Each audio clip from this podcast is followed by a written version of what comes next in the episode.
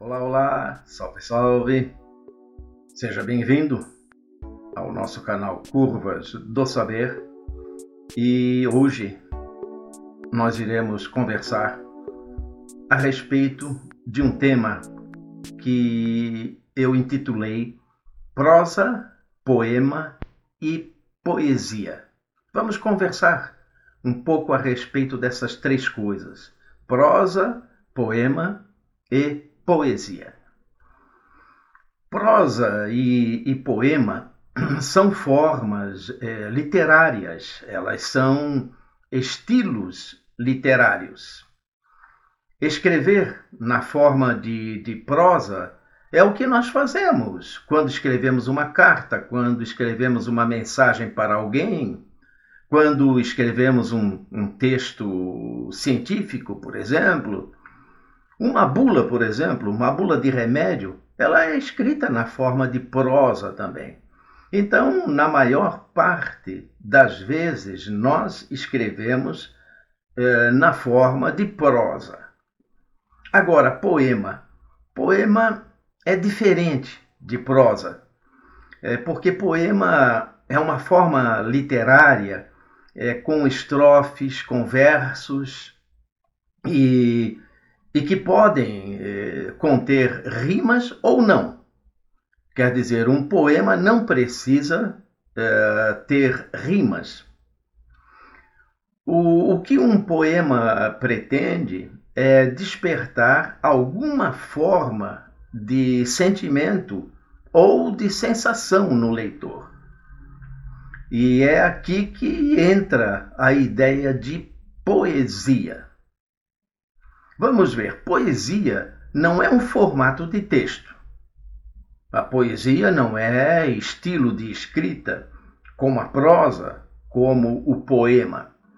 A poesia, preste atenção, a poesia é a sutileza do conteúdo, capaz de despertar sensações, despertar sentimentos e emoções, e pode se manifestar em qualquer coisa, como num texto, é, seja poema ou seja prosa, pode se manifestar numa tela de pintura, numa escultura, na dança, na arte em geral, no canto de um pássaro, mas um pássaro fora da gaiola.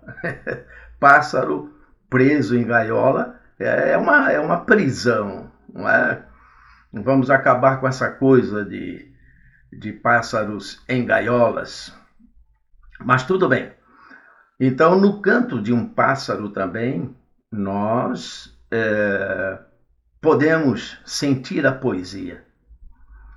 É, nas ondas do mar, por exemplo. Enfim, nas coisas da natureza, nas várias coisas da, da natureza, nós podemos encontrar a poesia.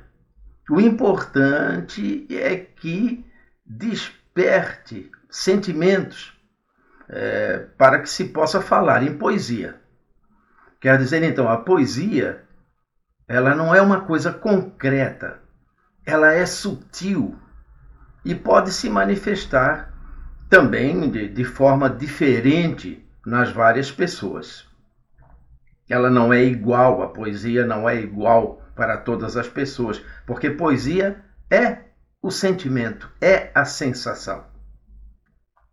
Então, para ilustrar essa nossa conversa, eu vou usar aqui o poema intitulado O Rio, do poeta Manuel de Barros que diz assim: O rio que fazia uma volta atrás da nossa casa era a imagem eh, de um vidro mole.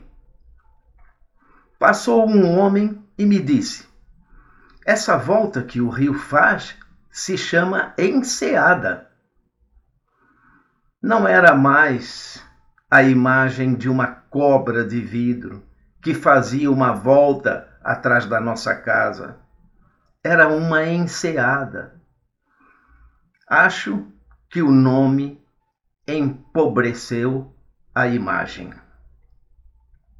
Então aqui nós temos um poema. Agora, a poesia que eu extraí deste poema, eu vou fazer um rápido comentário então. Veja, depois que o homem definiu a volta que o rio fazia, o encanto da poesia se foi. A volta do rio deixou de ser um vidro mole, deixou de ser uma cobra de vidro, é, perdeu o encanto. Quer dizer, perdeu-se a poesia.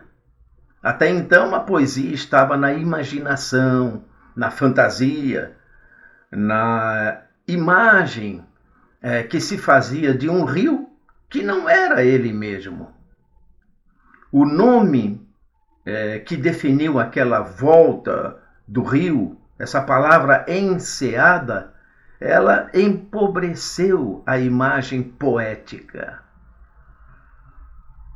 Concluindo então, a poesia ela está no encanto, na imagem que não é. Ela está na fantasia que cada um pode criar na sua imaginação. A poesia não requer coisas concretas. Ela não precisa de definições, muito menos de definições técnicas. Então eu repito, a poesia é imaginação, é fantasia, é sensação, é sentimento, não é algo concreto. Ok? Então, uma rápida palavrinha sobre eh, Manuel de Barros. O nome dele, Manuel Venceslau Leite de Barros, é conhecido como Manuel de Barros. Ele nasceu em Cuiabá, no Mato Grosso, em 1916. Era poeta, escreveu vários livros, eh, assim como também eh, recebeu diversos prêmios pelos seus trabalhos literários e que falavam de diversos elementos regionais, questões existenciais e coisas da natureza. Ele tinha 97 anos quando veio a falecer na cidade de Campo Grande, no Mato Grosso do Sul, em, mil, em 2014. Pois bem, eu espero que tenham gostado deste tema de hoje. E lembre-se de fazer mais poesia de sua vida, prestando mais atenção nos detalhes da natureza, detalhes das pequenas coisas da vida, detalhes de seu relacionamento com as pessoas e com tudo mais ao seu redor. Ver as coisas com mais profundidade ajuda a despertar bons sentimentos, despertar novas sensações, despertar a poesia dentro de cada um de nós. Então sejamos todos poetas da vida. Saudações e até uma próxima oportunidade. Muito obrigado. Tchau, tchau, tchau.